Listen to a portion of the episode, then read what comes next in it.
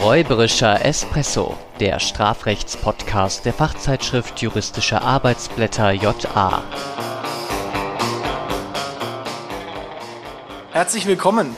Mein Name ist Florian Nikolai Und mein Name ist Mustafa Temmusolak und wir laden euch wieder ein auf einen gemeinsamen räuberischen Espresso. Ja, mit einem besonders geistreichen Titel heute. Den, ich weiß gar nicht mehr, war das meine Idee oder deine Idee? Das war deine Idee, weil hier in deiner Hut sozusagen, als ich hergefahren bin vor irgendwann ein paar Wochen, Hut ist Ja. gleich Siedlung. Siedlung, ja, spießige Siedlung. genau. Ähm, und da war ein solcher, Flohmarkt. Genau. Und als ich dann äh, dich gesehen habe, dachte ich mir, ah, da könntest du jetzt auch hin.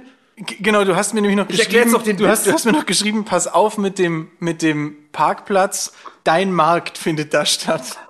Also Floß Markt. Deswegen heute geht's um Floß Markt oder um einen Flohmarkt und ähm, ja, die passenden Hashtags dazu lauten Hashtag was letzte Preis, Hashtag vom LKW gefallen und Hashtag Retrolove. Also vielversprechend und man kann sich schon denken, äh, wohin das Ganze heute geht, nämlich was halt so passiert auf Flohmärkten, Schlägereien, Mord und Totschlag.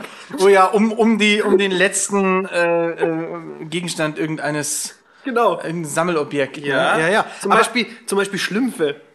Schlumpf ah ja, ja, ja, so aus Ei, äh, ähm, Überraschungseiern. Ja. wobei es gibt ja auch diese Nicht-Ü-Eier-Schlümpfe. Kennst Ach so? Ja, ja. so. Aber gut. Aber Gehst du auf es ist- Flohmärkte? Mm, Nee, weniger. Also ich bin, meine Eltern sind früher gerne mal so, so zum, einfach so, um zu gucken, was die Leute da so anbieten, aber so als, als, keine Ahnung, Sonntagnachmittag Beschäftigung, da bin ich immer mal mit. Aber irgendwie war das, es gab mal so einen Hype, glaube ich, Mitte der 2000er und irgendwie ist es so ein bisschen Das ist Und der, den du mitbekommen hast. ja, wahrscheinlich. gibt's Vielleicht gibt's immer einen. Ja. Es ist, ich glaube, es, ähm, man muss da auch so richtig Bock drauf haben, weil so richtig, die richtigen, die dann auf so Schnäppchenjagd und so gehen, die ge fangen da ja auch irgendwie 6 Uhr an oder so. Das sind die, die Ne? erstmal die Stände aufstellen. Ja, ja, aber, aber irgendwie Nein, nein, du hast 6.30 Uhr läuft man 100 schon durch und sagt, äh, äh, prima, äh, ich sammle alte Waschmaschinen und die ist von 1900 irgendwann. Äh, Von die nehme ich mit. Ja, genau. Die sind dann, ja, du hast aber schon recht, ich bin auch immer viel zu spät. Also ich bin viel zu entspannt. Ah, du gehst häufig hin? ich gehe schon ab und zu mal hin. So für Spiele und so? ja, Spiele, Ja. Retro-Games, ähm, eben auch sowas wie Figuren, Ja. Comics. Comics. Meine allererste Schallplatte, allererste eigene Schallplatte. Und das Von- ist ja dann schon wieder der neue, das ist eine U2-Platte tatsächlich gewesen. Und zwar Under a Blood Red Sky. Okay. Und die habe ich tatsächlich auf einem Flohmarkt gekauft. Und du hörst auch Schallplatten? Ja. Okay. Ja, ja. Also das ist nicht nur so Style. Nee, nee, ne? ich, äh, ich Ja. höre auch. Ja, Okay. ja. Das mache ich nämlich auch manchmal, aber relativ selten, weil Spotify einfach zu bequem ist. Ja, ja, aber wir es geht dann so ein bisschen mehr um dieses, man legt wirklich diese Platte auf und, und äh, also ich höre Spotify und sowas nebenbei, aber wenn ich jetzt wirklich sage so, und jetzt höre ich ganz bewusst dieses Album, dann ist das meistens eine Schallplatte. Das ist cool. Das ist eine coole Einstellung, finde ich. Aber ja, äh, neben dem analogen Flohmarkt gibt es ja auch den digitalen Genau, Flohmarkt. eBay Kleinanzeigen. Genau. Und ich habe letztens, das hat mich wirklich So viel genervt. zum Thema, was letzte ja, Preis. das hat mich wirklich genervt. Da habe ich ein altes Sofa, das, das war wirklich, also bestimmt 13 Jahre alt. Und das habe ich einfach nur verschenken wollen. Ich wollte einfach nur, dass es jemand mitnimmt. du weißt, das ist auch mit Haftungsrisiken verbunden. Du meinst es nur gut. Ja. Und dann hast du irgendwie so einen Fall, Vorsatz, grobe Fahrlässigkeit, Ja, ja. und das Ding explodiert das- oder so. Ich wollte einfach nur, dass es weg ist. Und dann äh, sagt jemand, ja, ja, ähm, er holt es ab und ich fahre extra früher aus der Arbeit nach Hause und stehe dann da, wie bestellt und nicht abgeholt. Er kam äh, so wie nicht. auch das Sofa kam einfach nicht. Und ich hab's dann, ich hab's dann, hab dann gedacht, naja, wenn ich jetzt wie so eine Art Schutzgebühr äh, äh, 20 Euro draufschreibe, dass dann jemand auch wirklich kommt. Aber nein, ich hab's dann äh, irgendwann zum Wertstoffhof gefahren. Schade. Hättest mich fragen können, aber wahrscheinlich hätte ich das ich gleiche. glaube nicht, dass du es gewollt hättest. Ey. Ja, dann fangen wir mal gleich bei diesen Experten an. Stichwort eben eBay Kleinanzeigen. Da gibt es ja schon ganze Meme-Seiten, ja, Ja, ja, wo man ja, ja. diese ganzen Dialoge nochmal nachlesen kann. Und diesen, ich glaube, inzwischen ist da auch viel irgendwie einfach nur so, äh, dass man es dann irgendwie nachstellt oder Ja, äh, ja. nicht wirklich real. Und, Aber, äh, aber es ist doch im Internet sonst immer alles echt. Aber ich glaube, weil mir auch selber das auch häufiger mal auf eBay Kleinanzeigen passiert ist, vieles davon ist tatsächlich auch oder Ja, könnte eben Ja, echt ja. sein zumindest. Also Klassiker auch wieder, äh, man bietet irgendwie einen Artikel an, sagen wir mal eine äh, Kaffeemaschine zum Preis von ähm, 100 Euro oder 50 Euro, wie auch immer, und dann kommt der Kunde an und sagt, ich gebe dir 10 oder ich gebe dir.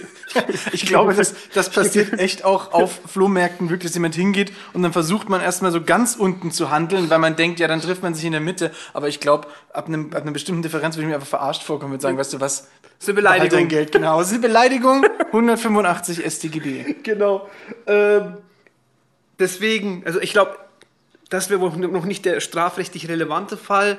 Was man sich wirklich gut vorstellen kann, ist, dass gerade auch auf dem Flohmarkt gegebenenfalls auch mal geflunkert wird, sage ich mal, oder Mhm. man versucht es das Beste irgendwie vielleicht noch rauszuholen, vielleicht auch mal nicht ganz ehrlich ist, um das Ding loszuwerden. Glaubst du, dass das äh, vielleicht so eine gewisse, dass man so sagt, es gibt vielleicht so eine Flohmarkt-Ehre, so von den Alteingesessenen, und dass man aber auch sagt, naja, so ein bisschen geflunkert gehört dazu? Also glaubst du, die Grenzen Zum unter so Spielen, alteingesessenen Flohmarktverkäufern und Käufern, dass man da vielleicht so eine, so eine Grenze hat, wo man irgendwie sagt, naja, dass man so ein bisschen flunkert, ist normal, gekauft wie gesehen, das machen wir ja alle, oder? Vielleicht gibt es so, ich weiß es nicht. Also ich kenne das tatsächlich auch aus dem, äh, ich will jetzt nicht nur sagen Türkei-Urlaub, ja, aber dass da auch schon so eine gewisse Erwartungshaltung besteht. Der Kunde kommt eh, der wird erstmal falsch und deswegen gehe ich erstmal mit dem Ja. Preis hoch und dann nähern wir uns da so an und das ist so eine, so eine Art Konvention, ja, man, man geht da irgendwie so rein, aber ich glaube, es gibt auch ganz klare Überschreitungen dessen und es gibt auch vielleicht Konstellationen, wo man von Anfang an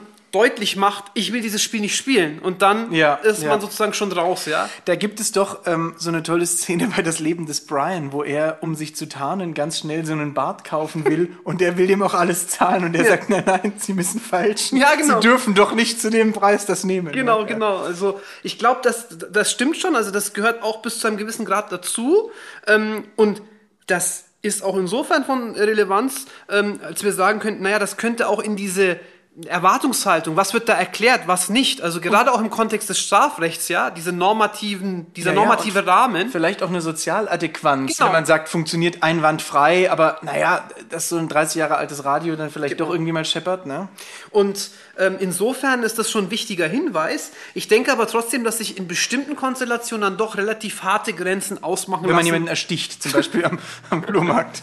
weil man dem ausrastet, ja, und Ja. Äh, nicht mehr kann. Nee, aber ich meine jetzt wirklich ganz klar Täuschungen Mhm. über das äh, angebotene ähm, Produkt. Also wir hatten es ja gerade, solche Flohmärkte sind ja schon irgendwie prädestiniert dafür. Und wenn wir dann erstmal explizit ausdrücklich irgendwelche Falschangaben machen, ähm, dann äh, ist zumindest der allererste Anknüpfungspunkt, ich sage dann nicht, dass dann irgendwie schon die Betrugsstrafbarkeit vorgezeichnet, aber der allererste Anknüpfungspunkt, nämlich die Täuschung und damit vielleicht ein versuchter Betrug, ähm, steht dann zumindest im Raum, sage ich mal vorsichtig. Und da sieht man auch natürlich diese Flohmarktverkäufe, die zeigen schon auf ganz, an ganz verschiedenen Anknüpfungspunkten des Betrugs. Also man kann das ganz gut exemplarisch darstellen, gerade wenn es darum geht, worüber täuscht man und was erhält man. Ja, Wertgrenzen verschwimmen, Erwartungen verschwimmen ähm, und man weiß eben nie genau, was kauft man. Es gibt keine Garantie und da lässt sich natürlich auch mal über Dinge täuschen, die vielleicht wertbildend sind, aber auch Eigenschaften, die für jemanden eben wirklich relevant sind. Und da unterscheidet sich es eben, je nachdem, rutschen wir in eine Strafbarkeit oder nicht. Ja, und das macht, glaube ich, auch diese Flohmarkt-Konstellation auch tatsächlich für eine Klausur interessant, weil man sich eben diesen Besonderheiten, dass da Werte neu gebildet werden, dass da Dinge neu ausgehandelt werden, ähm, dass man sich dessen eben bewusst sein muss und das dann auch von dem klassischen Kauf einer, ja, äh, auf dem Super- oder im Supermarkt oder wo auch immer, ähm, sich unterscheidet. Diese Unterschiede kommen ja beispielsweise auch zum Tragen beim äh, Kauf eines Neuwagens einerseits und beim Gebrauchtwagenkauf andererseits, also nicht nur im Zivilrecht, wo es dann zu anderen Haftungsmaßstäben, zu anderen Rechten überhaupt äh, kommt, Stichwort Gewährleistungsrechte, ja, nein, sondern eben auch im Strafrecht, wenn wir dann drüber nachdenken, naja, über was wird jetzt konkludent gegebenenfalls getäuscht, worüber muss ich aufklären, muss ich überhaupt aufklären als Privater im Unterschied zum Gebrauchtwagenhändler und so weiter. Und das ließe sich dann eben transferieren, in Teilen natürlich, auf diese Flohmarkt-Konstellation. Und du hast es gerade schon angeteasert, ähm, es gibt ja unterschiedliche Dinge, worüber wir täuschen können oder getäuscht werden können. Ähm, zum einen über die Herkunft des Produkts, ähm, zum anderen vielleicht auch über die Funktionsfähigkeit äh, des Produkts. Vielleicht auch über den Preis selbst. Wenn ich sage, äh, davon hatte ich zwei und eben hat mir jemand dafür 1000 Euro gegeben, aber das stimmt vielleicht gar nicht. Das ne? finde ich deswegen interessant, weil man das auch umkehren könnte. Also auch derjenige, der das kaufen Stimmt, der könnte will. sagen, das habe ich woanders für 10 Mark gesehen. Genau. Ne? Und dann sagt er aber, ja, dann kaufst du halt woanders. Ne? Dann kaufst du halt da, wo du es gesehen hast. Aber Ja. wirklich Täuschung über das Produkt, also jetzt sagen wir mal ein- eine Herkunftstäuschung. Ne? So dieses klassische, da steht eine Vase, aus der Ming-Dynastie. Genau, aus der Ming-Dynastie oder aus irgendeiner anderen Dynastie. Man denkt das und dann sagt er, ja, das ist äh, original, authentische äh, chinesische Vase, was weiß ich, wie alt. Ähm, Die findet man nicht mehr. die findet man nicht mehr, aber ich mache dir einen aber super die findet Preis. man auch nicht mehr auf dem Flohmarkt. Ja, das stimmt natürlich, ja. ja. Aber das, also, es kann ja auch eBay Kleinanzeigen oder Ja. irgendwas sein. Ja. Ähm, und äh, da gibt's dann natürlich verschiedene Konstellationen. Also der kann dann sagen, okay, ich gebe dir die für 1000 Euro. Da sollte man vielleicht schon mal misstrauisch werden. ähm, aber nehmen wir das mal an. Mm, Und dann gibt's unterschiedliche Konstellationen. Das Ding ist eigentlich nur Nicht- Euro wert. Oder es ist wirklich die 1000 Euro wert. Ne? Bloß nicht von der Ming-Dynastie. Bloß nicht aus der Okay. Dynastie. Ja. Ja, wie gehen wir dann damit um? Ja? Bleiben wir mal bei diesem Punkt Herkunft. Ja.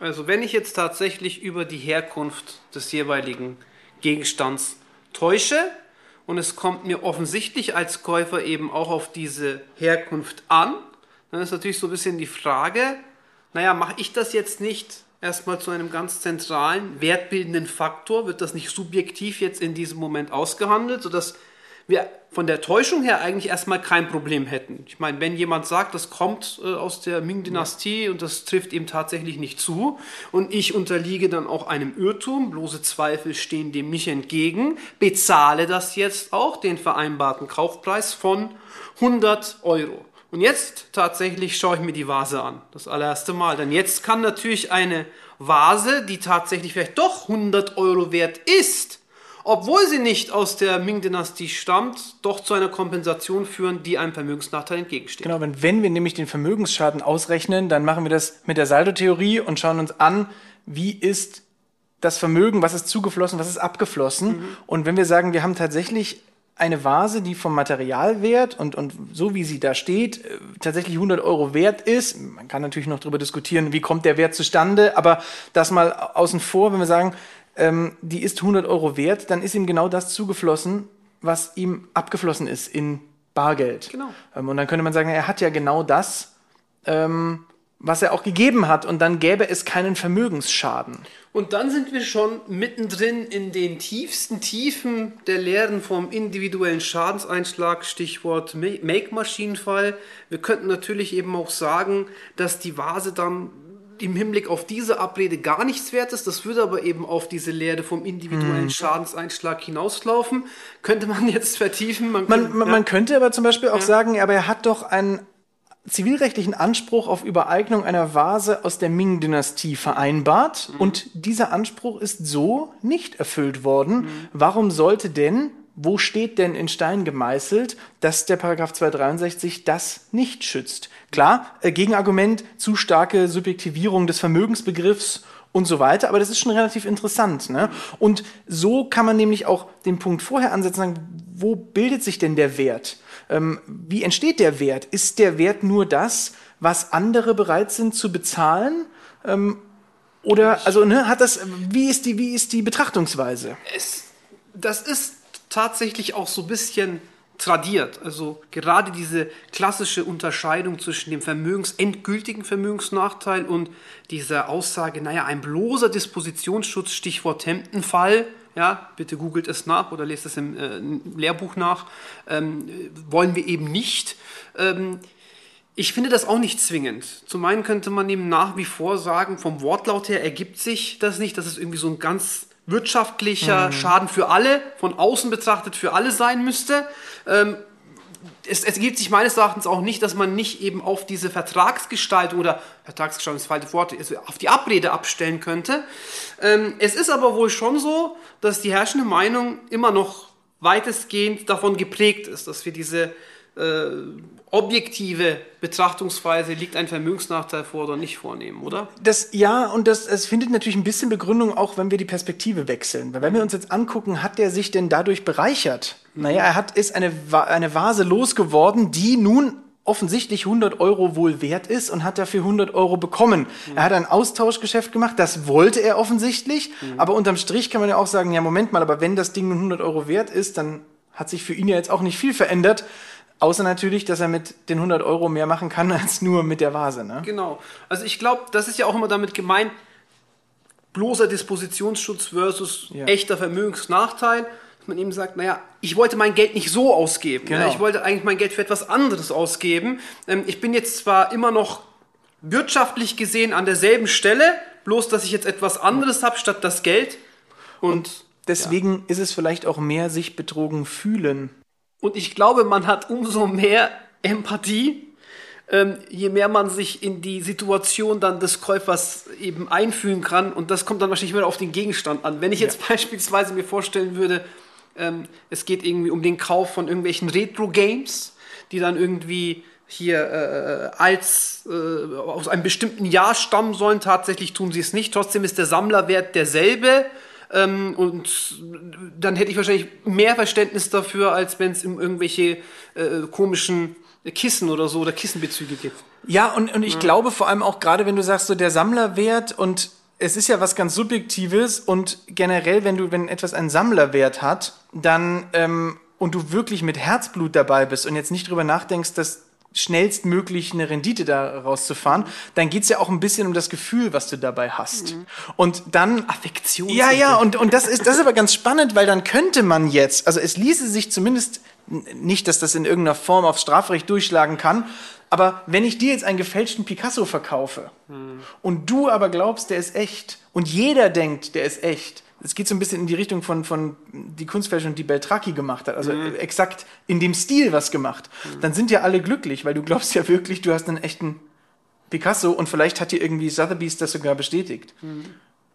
Tja, Wo ist eigentlich der Schaden? Also könnte man jetzt ganz plakativ ohne, fragen. aber ne? meistens ist es doch so, dass bis es rauskommt. ja, ja, dann ist doof. genau. Aber bis es rauskommt, ist ja. Ja, ja. ähm, übrigens, Stichwort eben auch Sammlerwert. Da wird es natürlich auch ein bisschen schwierig. Ähm, ich denke hier nur an die Vorgaben des Bundesverfassungsgerichts auch zur Bezifferung des Schadens. Das, das, das zögert mich dann auch wieder. Ähm, wie stellen wir das jetzt auch im Nachhinein überhaupt fest, was der Sammlerwert zum Tatzeitpunkt ist? Das fluktuiert ja auch und dürfte wahrscheinlich auch vielleicht von Szene zu Szene und dann auch vielleicht von Bewertenden zu Bewertenden äh, sich unterscheiden. Auch da sehe ich ein bisschen Schwierigkeiten, gerade bei diesen eben Sammel- oder Sammlerobjekten. Also wenn ich jetzt beispielsweise mal gucke auf äh, ja, Ebay äh, oder was auch immer auf diesen ganzen Seiten, wo man sich diese äh, Retro-Spiele eben auch kaufen kann, das ist auch schon teilweise extrem, wie da äh, die Preise obwohl sie sich ja irgendwann dann auch wieder annähern, weil dann natürlich die Leute sehen, hey, ich habe da ein Spiel für 50 Euro hochgeladen, andere verkaufen das für 150 Euro. Naja, weil sie vielleicht auch nicht wissen, was so die Anforderungen an die Preisbildung sind. Das, ist, das kommt dann noch dazu. Aber ähm, es ist schon teilweise krass, wenn man das beobachtet. Das ist dann irgendwie verpackt, da ist dann vielleicht noch ein Siegel drauf. Gibt ja verschiedene, ähm, ich weiß nicht, ob du das kennst, heißt WADA und, und, und VGA und so weiter. Da hat man das dann noch in zusätzlichen Packungen mit Sticker drauf und so Wo weiter. einem dann einer wirklich sagt, das ist in guter Condition sozusagen. Ah, okay. Genau, mit, fün- das wird dann geratet auf 85 bis 95 Mhm. und gerade diese Retro-Spiele werden dann besonders hoch gehandelt, also fangen bei 500, 600 Euro an. Ähm, übrigens hätten wir jetzt hier auch eine Fallkonstellation, also wenn wir das irgendwie faken würden Mhm. ja, und äh, so tun würden, als hätten wir diese Bewertung, da würde ich auch wieder sagen, explizite Täuschung und da wäre ja womöglich auch dieses Siegel ein preiserhöhender Faktor. Ja, und dann, wenn wir diese Siegel fälschen, hätten wir vielleicht sogar eine Urkundenfälschung. Genau, also das, äh, da, das würde gehen. Aber die Frage ist natürlich tatsächlich in all diesen Konstellationen, was ist praktisch der Richtwert? Ja, also woran orientieren wir uns dann? Und wenn dann jemand beispielsweise mal 150 Euro gezahlt hat und das irgendwie auch äh, so verkauft hat, sage ich mal, dass das so viel wert ist, tatsächlich sind es dann nur 500 Euro. Ab, wer, ab wann werden die Schwankungen strafrechtlich äh, relevant? Äh, das scheint mir schwierig. Witzige Geschichte in dem Zusammenhang. Mir hat äh, eine Freundin erzählt, dass ihr Freund und zwei weitere Freunde auf ein Taylor Swift-Konzert gehen wollen ähm, und haben im Zustand starker Alkoholisierung auf dem Zweitmarkt pro Karte fast 1000 Euro bezahlt. Also, wo ist dann der Wert dieser Eintrittskarte? Und im, im, im euphorischen, alkoholisierten Zustand vielleicht auch mal 1000 Euro. Ja? Ja. Äh, Kaufreue übrigens am nächsten Morgen. Ja? Ja. Aber sie waren auf dem Konzert. Das ist jetzt dann nächstes Jahr, aber ich glaube, sie Ach kriegen so. die Karten nicht los. Ja. Okay. da bin ich auch gespannt. Ja, also ähm, es ist nicht einfach. Es ist nicht einfach, äh, aber es ist auch, sage ich mal, in der Klausurbearbeitung. Da kann man sich wirklich äh, allein schon dadurch profilieren, dass man erst einmal erkennt, wir haben eine Täuschung, wir haben einen Irrtum, wir haben die Vermögensverfügung und jetzt gehen wir auf den Vermögensschaden ein. Und jetzt schauen wir mal, was steht denn so im Sachverhalt drin? Gibt es denn Zusatzinformationen neben dem Kaufpreis? Was wurde bezahlt? Was ist das Ding vielleicht tatsächlich wert? Oder was sagt eben irgendwie jemand, der dieses, äh, der das bewertet und so weiter? Und dann kann man das dann schon schön gegenüberstellen. Und ich glaube, äh, wenn man dann eben zu einer Differenz kommt, reicht es ja bereits äh, für einen Vermögensschaden. Ist es dagegen so, dass es letztlich darauf hinausläuft, naja, er hat jetzt trotzdem zwar einen Gegenstand, der irgendwie nicht dem entspricht, was ihm versprochen wurde, äh, aber doch genauso viel wert ist, dann muss man vielleicht noch etwas mehr argumentieren, wenn man doch zu einem Betrug gelangen will, um das vielleicht mal so ein bisschen hier an dieser Stelle zuzumachen. Genau, vielleicht ein Punkt noch, dass es gibt Fälle, in denen ist die Wertbildung bzw. die Wertbestimmung einfacher, nämlich wenn wir irgendwie Listenpreise haben. Mhm. Da gibt es zum Beispiel, weißt du, wie die Gebrauchtwagenliste, diese Preisliste heißt? Nein. Ich glaube, es ist die Schwacke-Liste. Ach so, Schwacke, Und ja. da kann man genau sehen, ne, ähm, wie viel wird dann wofür noch aufgerufen und was ist da noch redlich. Schwacke klingt für mich auch schon wie Schrott. Also es fängt schon mit Sch Ja, genau. Das erinnert mich irgendwie so daran. Schwacke, stimmt schon, das stimmt schon, Ja, ja. okay, ich weiß nicht. Gut. Ähm, das ist meine Assoziation jedenfalls. Jedenfalls, wenn wir sagen, die Knackpunkte, die großen, sind Täuschung und daraus eben dann die Frage, haben wir ein Äquivalent bekommen oder nicht, Vermögensschaden. Die restlichen Punkte sind von allen Problemen, die immer auftauchen können beim Betrug, relativ äh, ähm, einfach erfüllt wahrscheinlich. Ne? Ja, also man könnte natürlich dann auch noch mal so ein Zusatzproblem, äh, wie du es gerade schon angedeutet hast, der Begriff fiel ja auch schon im Bereich des subjektiven Tatbestands, besonderen subjektiven Merkmal der Bereicherungsabsicht, Stichwort Stoffgleichheit und so weiter, äh, einbauen. Äh, tatsächlich, die Fälle, die wir jetzt beschrieben haben, waren auch von der Täuschungsproblematik her nicht besonders aufgeladen. Meistens sind das eben ausdrückliche Ja. Täuschungen.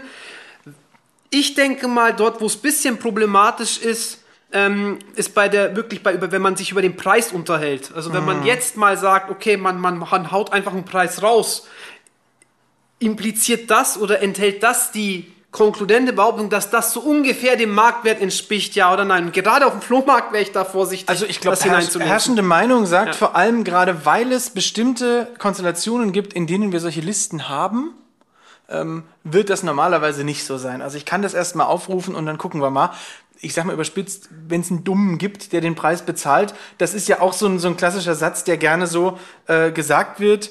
Ähm, äh, blöd ist nicht der, der den Preis aufruft, blöd ist der, der ihn bezahlt. Ist so blöd gesagt, ne? wenn man sich jetzt einen Döner für 8 Euro kauft, so ungefähr. Ähm, also unabhängig davon, dass das äh, bei, gesteigenden, bei, gestiegenen Kosten sicherlich es gerechtfertigt sein wird, aber Wann hast du das gibt letzte so Mal dieses- Döner essen? Toll, ja, jetzt bin ich hungrig. War, Dankeschön. Es war vielleicht auch ein schlechtes Beispiel, aber wenn wir jetzt sagen, keine Ahnung, bei einem Konzert ein Bier 20 Euro oder so, ne? Ähm, aber wenn wir jetzt Oktoberfest? Ja, oh, ja, richtig, ja, genau. Als nächstes. Ist, ne? Naja, wenn wir jetzt sagen, ähm, Herkunft im Sinne von, das ist ein Original, stimmt schon, aber Herkunft trotzdem nicht ganz in Ordnung, weil vom LKW gefallen. Ja, Das also immer- Herkunft kriminell. Ah, das heißt das ja, also. Ja, ja, das heißt Immer das. wenn Also die ist ja nicht das wirklich sagen. runtergefallen. Ne? Das wusste ich auch tatsächlich, dass das äh, das nicht bedeutet. Aber naja, schon mal eine gute Was Schutzbehauptung. ist denn damit, wenn ich sage, ja, ja, ähm, äh, diese Rolex für äh, äh, 1000 Euro, die verkaufe ich dir so günstig, einfach weil ich dich so mag. Aber in Wirklichkeit ist es Hehlerware. Jetzt habe ich schon diesen Begriff ja, genannt. jetzt ne? hast du es gesagt und äh, natürlich kommt es erstmal darauf an, ob ich eben das weiß, also ob du Zwinker, Zwinker ist vom LKW gefallen, ha ha ha, ist aber original.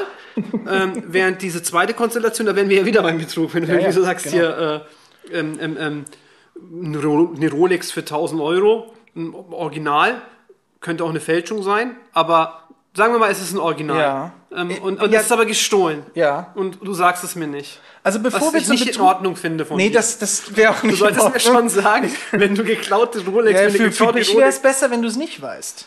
Ja, genau, dann wäre ich nur der Gelackmeier. Aber vielleicht musst du beim bestimmten Preis dann irgendwann misstrauisch werden, ne? Genau. Also, und, und da wäre natürlich die nächste Frage, ob man mir, weil ich hätte misstrauisch werden müssen, schon ein Dolus Eventualis unterstellen kann. Jetzt haben wir ein bisschen was übersprungen. Ich würde der ja, Vollständigkeit das mal, halber gerne eine Sache kurz sagen, nämlich man kann dann immer bei krimineller Herkunft und dann zum Beispiel gestohlen und dann weiterverkaufen.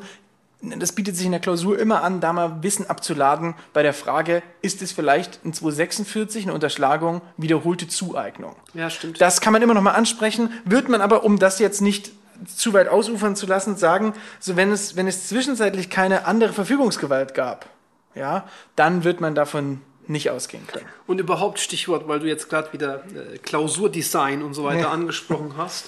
Ähm, es gibt keine Deliktsgruppe, die sich besser eignet, noch einen dritten äh, Tatkomplex nachzuklappen als die Anschlussdelikte. Oh ja. Also wenn man, wenn man jetzt sagt, man hat irgendwie im ersten Tatkomplex bisschen Diebstahl abgefragt, im zweiten Tatkomplex kommt dann noch äh, Betrug oder Raub oder was auch immer dazu, dann kann man die Klausur schön aus, das ist natürlich Albtraum für die Studierenden, aber man kann die Klausur schön ausklingen lassen mit einem Hehlerei- und äh, Geldwäschekomplex. Und ähm, da gehen dann leider viele Punkte verloren, weil man die Anschlussdelikte auch typischerweise, muss man sagen, äh, in, der, in der Vorlesung eben ganz zum Schluss, ja, im Anschluss noch macht, äh, aber eben äh, das bedeutet nicht, dass sie nicht äh, klausurrelevant sind. Ich hatte auch schon häufig genug tatsächlich Examensklausuren gesehen, in denen die Hehlerei vor allem und auch die Begünstigung, also 257, äh, abgefragt worden sind. Also, kommen wir zurück äh, zur Rolex. Du händigst die mir aus, beziehungsweise schenkst die mir oder sagst auch hier für 1000 Euro kannst sie haben. Und jetzt gibt's die zwei Konstellationen. Entweder du sagst mir, ähm, dass das Ding eben vom Lastwagen gefallen ist, um es nochmal festzuhalten, oder du sagst es mir nicht. Im ersten Fall, ähm, oder sagen wir, fangen wir mal mit dem zweiten Fall an, du sagst es mir nicht, dann ähm, hätten wir die interessante Konstellation, ob das von deiner Seite aus, Stichwort wiederholte Zueignung, ob sich dieses Problem nicht auch auf die Betrugsdogmatik überlagern lässt oder verlagern lässt, nämlich dahingehend, wir ihm sagen, naja, der Schaden ist ja irgendwie schon eingetreten, aber nicht bei mir. Genau, also du wärst ja ein anderer Rechts. Also bezüglich der, bezüglich der äh, Unterschlagung können wir sagen, also gut, der Vollständigkeit halber, Tatbestandslösung, nein, ausgeschlossen, sofern ähm, Verfügungsgewalt unverändert. Konkurrenzlösung sagt, mitbestrafte Nachtat, weil bringt mir ja nichts, wenn ich nichts verkaufe. Gut, 246 beiseite.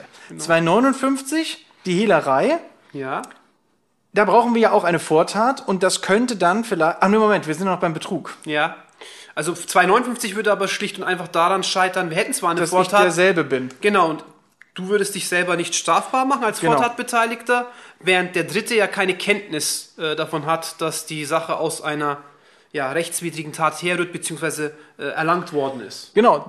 Aber Genau. die Frage des Betruges steht ja trotzdem noch im Raum. Genau. Wenn ich darüber täusche, dass ich etwas rechtswidrig erlangt habe, durch eine Straftat. Genau, dass es eben keine gestohlene Sache ist und das sagst du ja jetzt erstmal nicht. Und Mhm. dann haben wir schon das erste Problem. Äh, du wirst ja nicht irgendwie sagen, äh, muss die, das ist auch nicht gestohlen, ja? Ne, das wirst du ja nicht sagen. Ne? Also eine explizite Täuschung scheidet in solchen Fällen regelmäßig aus.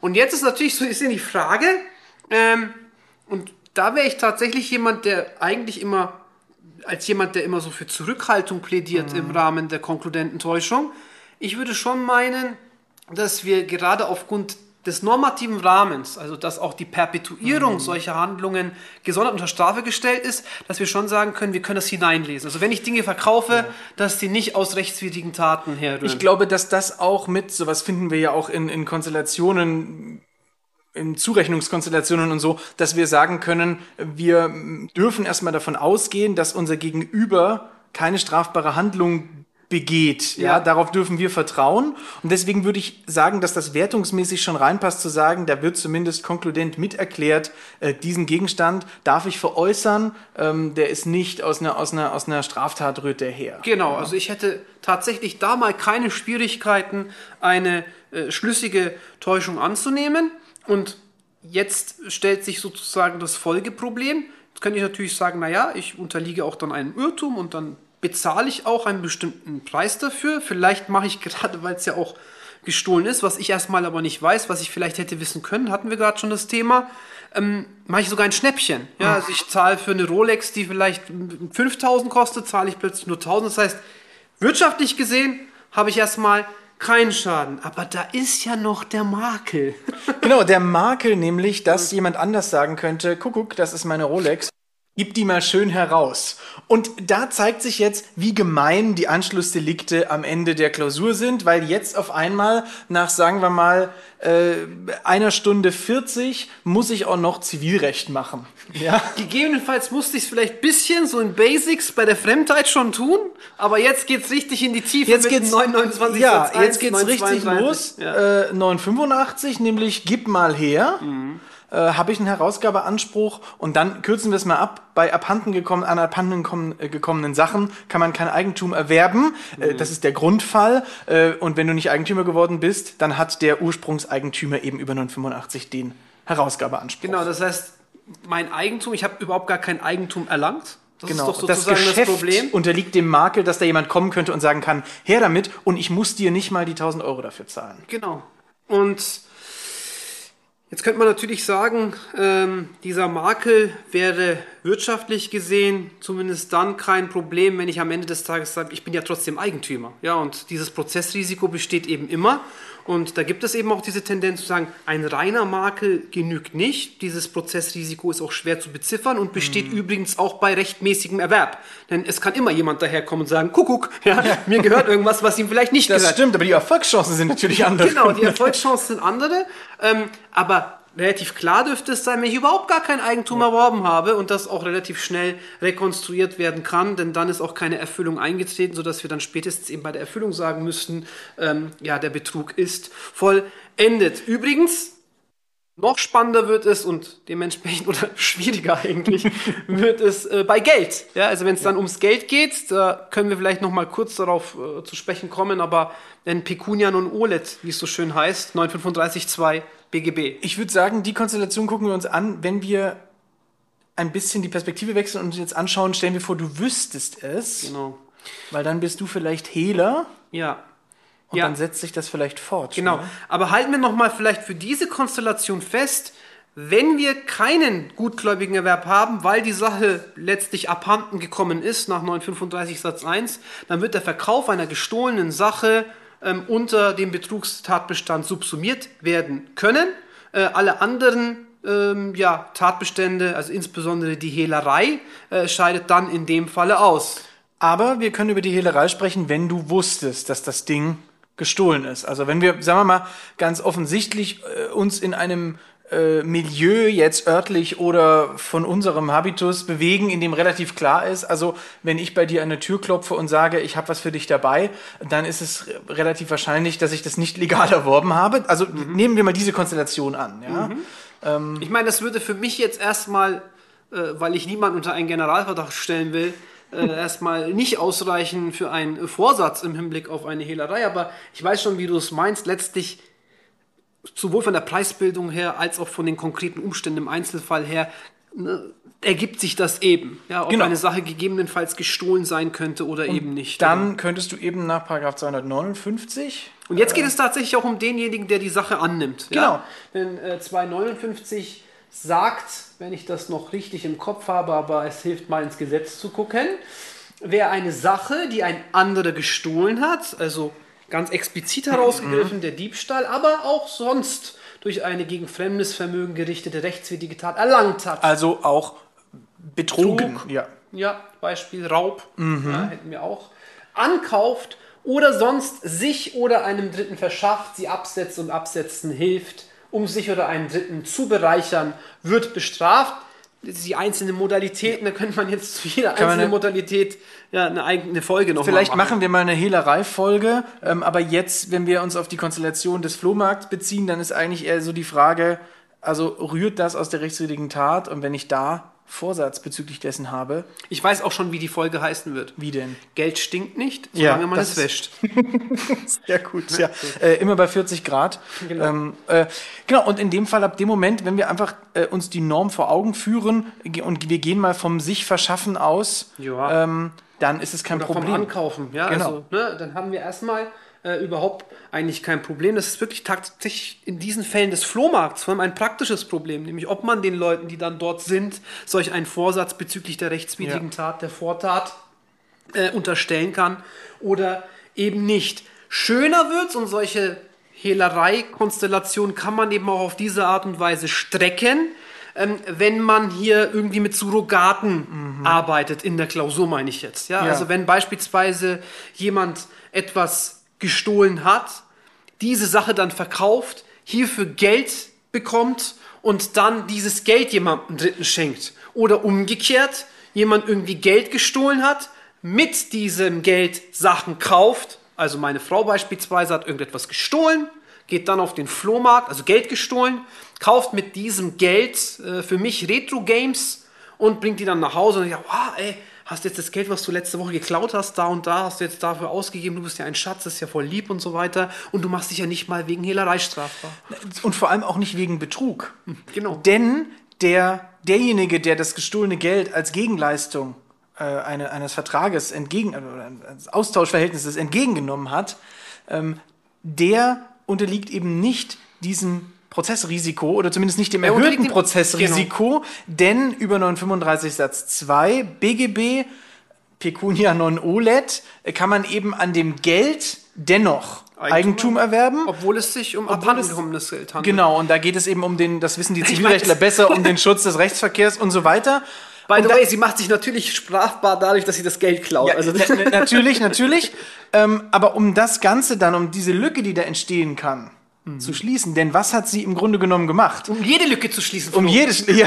um jede Lücke sie hat, hinzuschließen. sie hat ja dann auf einmal diese Spiele und die hat sie dir gegeben. Genau. Die gibt sie nun dir und du kannst ja sagen, die hat sie ja nicht durch einen Betrug erlangt und die hat sie auch nicht gestohlen, denn es war ja kein Betrug, hatten wir gerade gesagt. Genau. Und diese Seite, die ich soeben erlangt habe, eben unterfällt daher Ja. nicht dem Schutz der Hehlerei. Sie hat sozusagen dieses Geld umgewandelt in Spiele und hat sie damit, hat sie das Geld, was hat sie damit getan? Ach, ach, das hat, ja, ja, ja, ja, ja. Eingewaschen. Genau, sie hat es gewaschen. Aber jetzt kommt der Gesetzgeber und sagt, wir haben hier einen kleinen Waschzettel mit beigelegt und da steht drauf, auf Paragraph 261 StGB, äh, aber das auf darfst zehn, du nicht. auf zehn absetzen. Genau.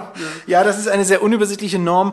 Ähm, um es knapp zu machen, dort steht nicht unbedingt durch eine rechtswidrige Tat erlangt und so weiter, sondern die Voraussetzung ist, dass es aus rechtswidrigen Taten, was ist die genaue Formulierung?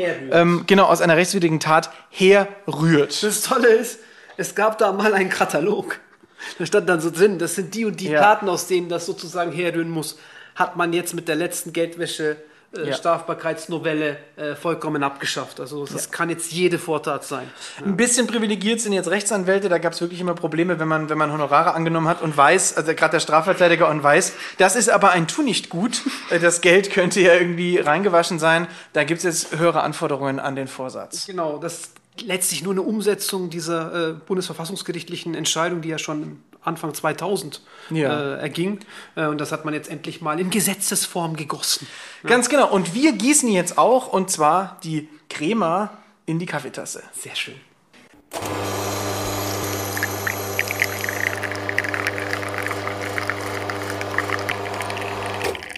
Bei Täuschungen über wertbildende Faktoren einer Kaufsache entsteht dem Käufer nur dann ein Vermögensschaden, wenn die Gegenüberstellung von Kaufpreis und tatsächlichem Wert zu einem negativen Saldo für den Käufer führt, da das Fehlen der zugesicherten Eigenschaft allein keinen Vermögensschaden begründet. Der Verkauf einer gestohlenen Sache führt zu einer Betrugsstrafbarkeit des Verkäufers, wenn dieser nicht über die kriminelle Herkunft des Gegenstands aufklärt, da nicht nur eine konkludente Täuschung, sondern wegen des fehlenden Eigentumserwerbs auch ein Vermögensschaden bejaht werden kann. Bei Kenntnis des Käufers Voice Crack hingegen scheidet eine Betrugsstrafbarkeit aus. Allerdings kann sich der Käufer dann wegen Hehlerei oder Geldwäsche strafbar machen. Was lernen wir daraus? Wir kaufen keine geklauten Gegenstände. Genau, sowas tut man nicht. Das macht man nicht. Das macht man nicht. Und ähm, Weil das perpetuiert ja den Zustand. Du das, weißt, das können wir nicht, ja, äh, das können wir nicht können wir nicht verantworten. verantworten. Wenn euch diese Folge gefallen hat oder nicht und wenn Mustafa sich wieder eingekriegt hat, dann schickt uns gerne. Wenn du mal so, du, du machst voll auf Ernst Ja. und das ist, das ist so schwer gerade. Ja, Schi- Schickt uns gerne Feedback äh, an japodcast.fahlen.de oder slidet in unsere DMs auf Instagram at räuberischer Espresso. Ja, cool. Dann freue ich mich schon auf die nächste Folge. Da freue ich mich auch schon drauf. Bis zum nächsten Mal. Bis bald.